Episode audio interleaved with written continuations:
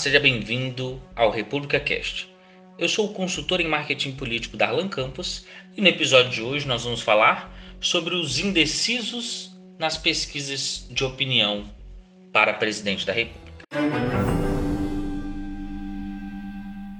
A nossa reflexão hoje é o nosso olhar se volta para um fenômeno cada vez maior é, que é a presença dos indecisos dentro das pesquisas de opinião.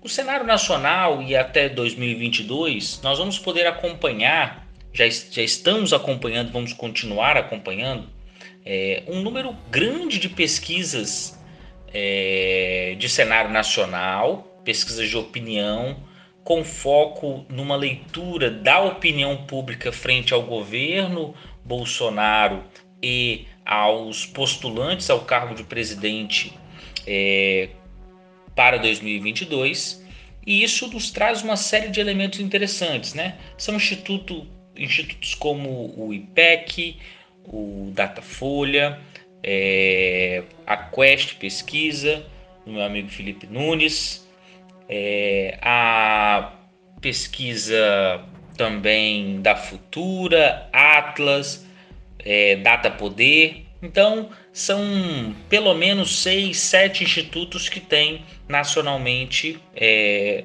disponibilizados para o público seus extratos para a, a, respeito desse assunto. A ideia Big Data, também do, do Maurício.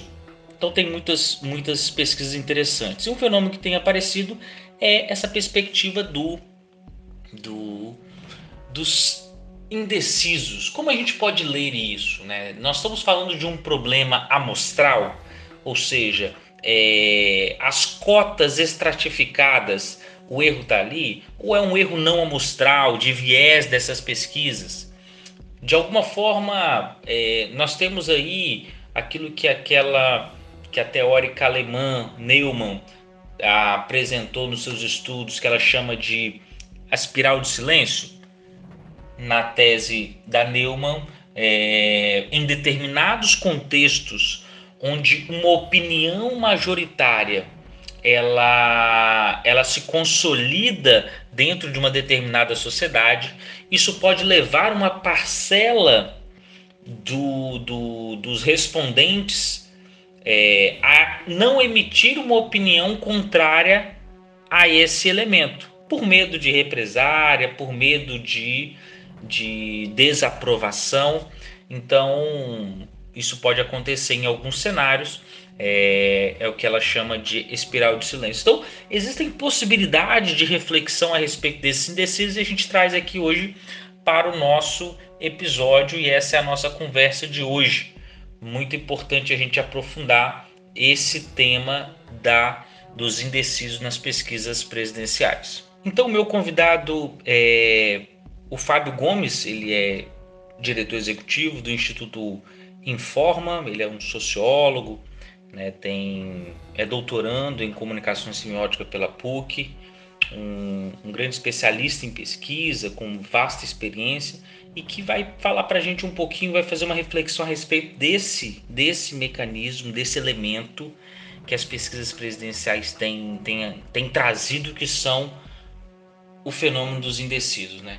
Vale lembrar que para você que atua como consultor ou assessora campanhas, mandatos, é, olhar para os indecisos é fundamental, porque quando a gente vai pensar numa campanha, eles são de fato um extrato fundamental para a gente poder atacar e, de certa forma, construir este caminho de comunicação.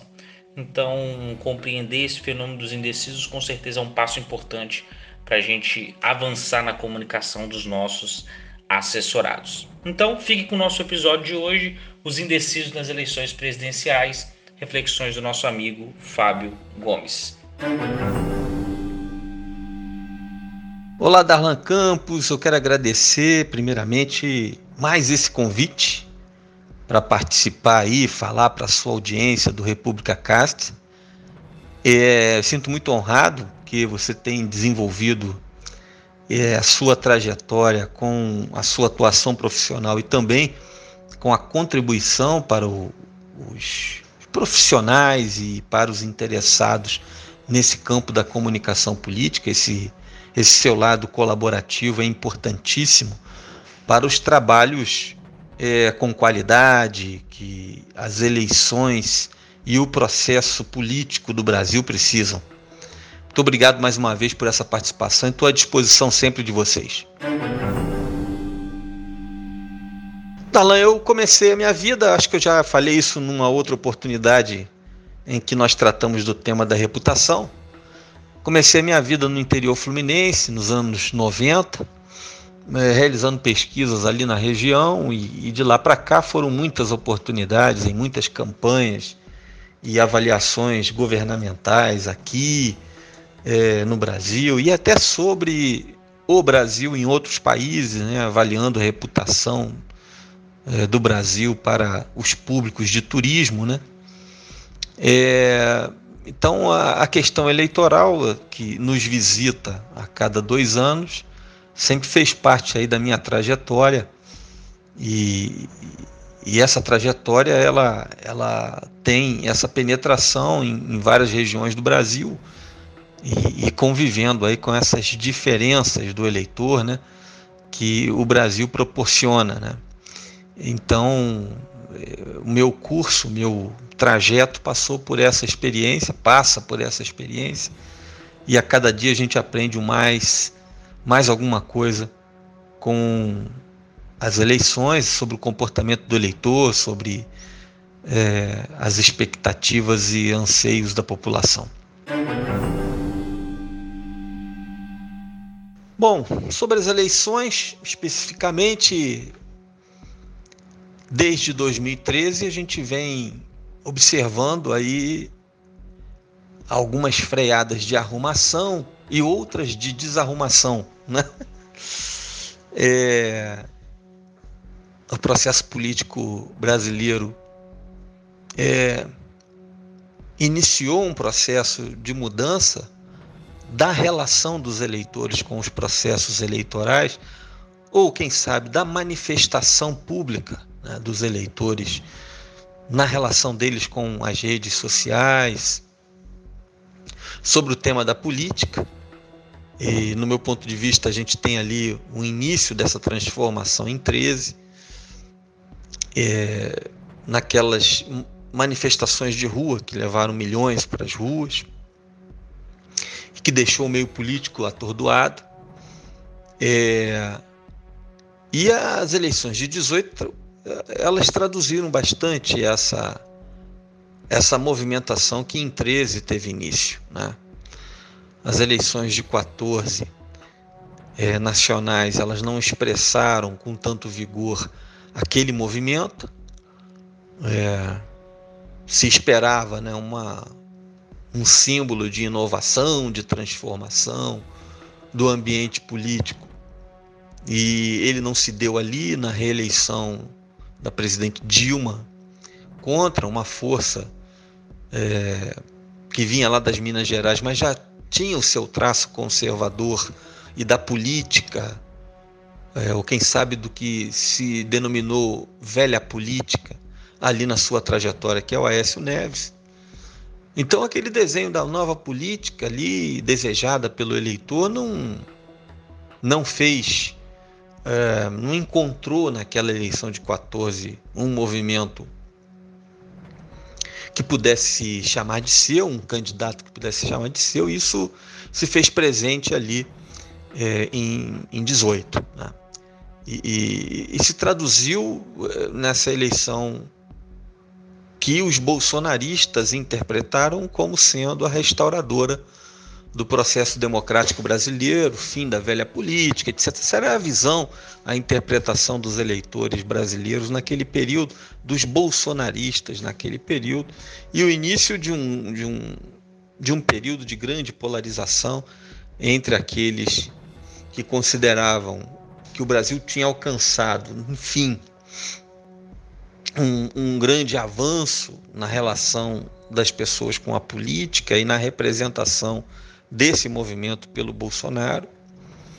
E na outra ponta, as forças de esquerda que travaram uma batalha é, incorporando elementos, incorporando elementos é, ideológicos dessa nova esquerda, a, de, a defesa das minorias, a, a questão da diversidade, elementos até importantes para a política como um todo, mas que na polarização era expressado ali por traços de esquerda versus direita. E de um dos políticos de centro que ficaram meio na arquibancada observando toda essa batalha, que com o tempo ela foi criando ali alguma algum esfriamento com uma sequência de fatos, a própria performance do Bolsonaro, é, tanto a performance comunicativa quanto a governamental, sofrível em vários momentos, apresentando ali quebra de expectativas, a ruptura de Sérgio Moro com o governo, que causou ali um abalo entre os bolsonaristas que alardeavam ali a vitória sobre a velha política e a grande transformação do Brasil, a libertação do Lula é, do seu confinamento lá pela polícia, pela justiça, né? A, o caminhar ali da, do PT saindo daquela polarização de um centro mais extremado, com um discurso que se igualava ao PSOL, e caminhando mais para o centro, como é a característica do Lula, e o que pode ser caracterizado como a diferença entre lulismo e petismo. Né? Lula é a referência para o petismo, para os petistas hoje, e ele traz uma, um traço bem distinto é, do que o PT estava se comportando ali no momento de sua prisão. E essa polarização foi diminuindo. Então a gente tem aí um palco novo para as eleições que se, que se avizinham e a polarização não está tão intensa. É, há um caminho para o centro, o distensionamento ali da, dos polos, né?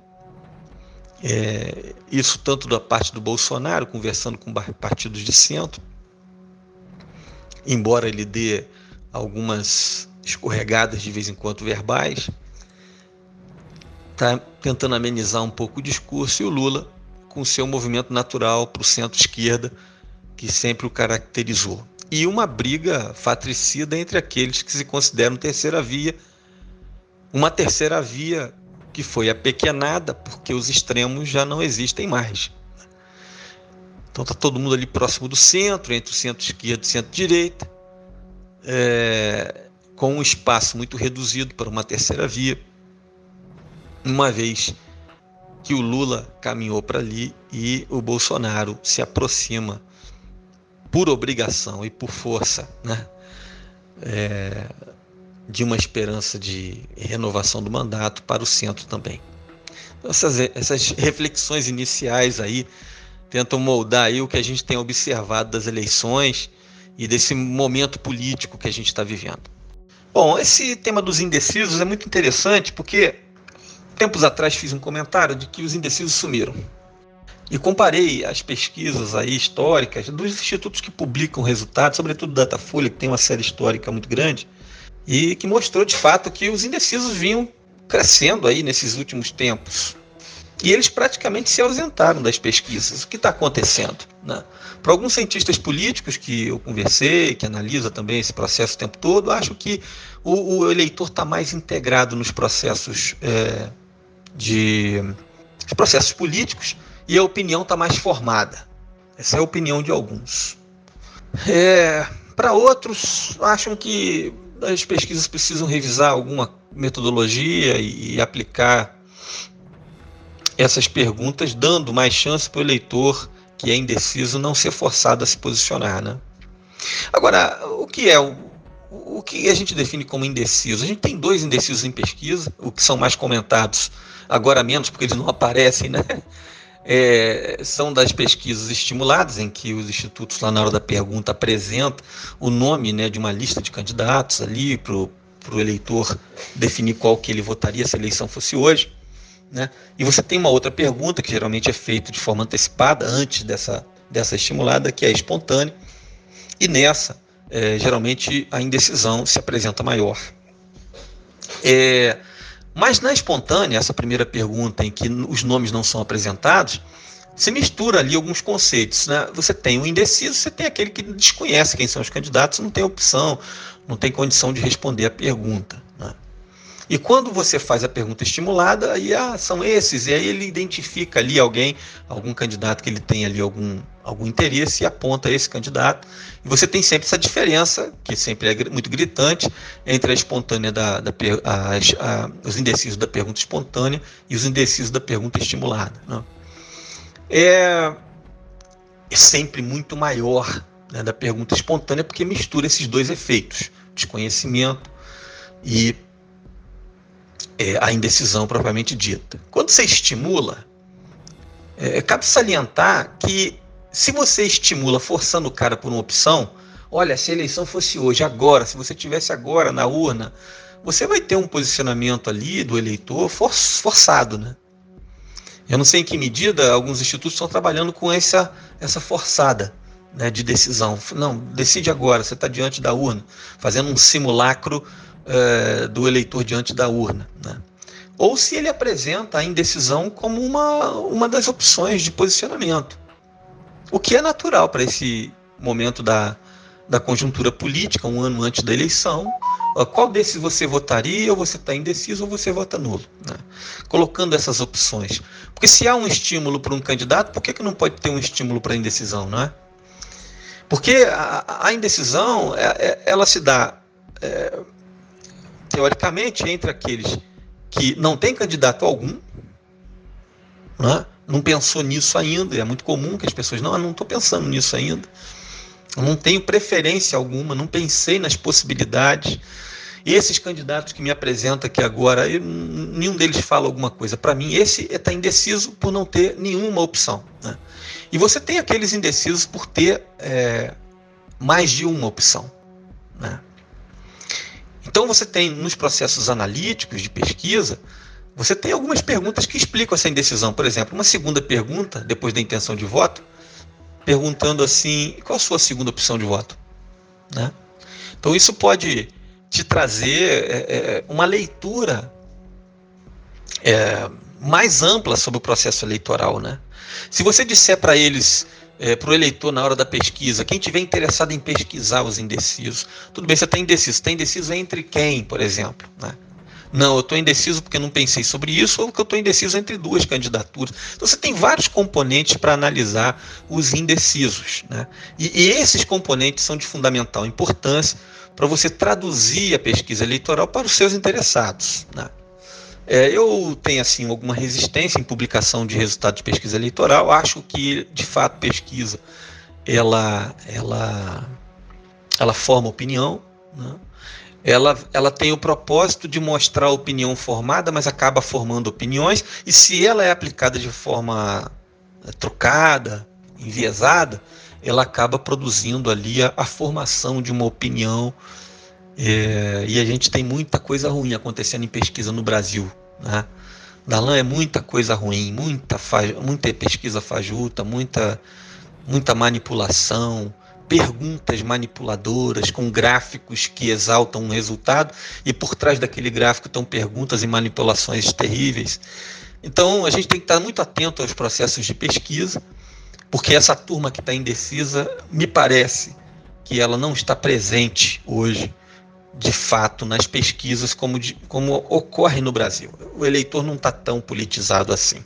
Essa é a minha opinião sobre os indecisos das pesquisas de hoje em dia. Não estou falando que elas são manipuladas e tudo, mas eu acho que elas têm que ser repensadas para aqueles que se dedicam na publicação de resultados de pesquisa, tem que ser repensada para não gerar um engano para a população, para não formar opinião de forma enviesada. Minha dica de cultural, minha dica de leitura, acho que já tem um tempo esse livro, mas é sempre uma leitura, uma releitura importante, direita e esquerda, do Norberto Bobbio. Acho que ele faz uma reflexão muito interessante é, sobre o que a gente pode chamar dessa polarização, né? É, e o quanto que esses movimentos se igualam tanto nos processos políticos aí do mundo afora. Então, Bobbio sempre é um, um autor importante é, para quem lida aí com opinião pública e política. E essa é minha dica aí para esses novos tempos nossos aqui do Brasil. E acho que a leitura do direita e esquerda pode trazer, é, abrir a mente aí de muita gente que está analisando o processo político eleitoral brasileiro.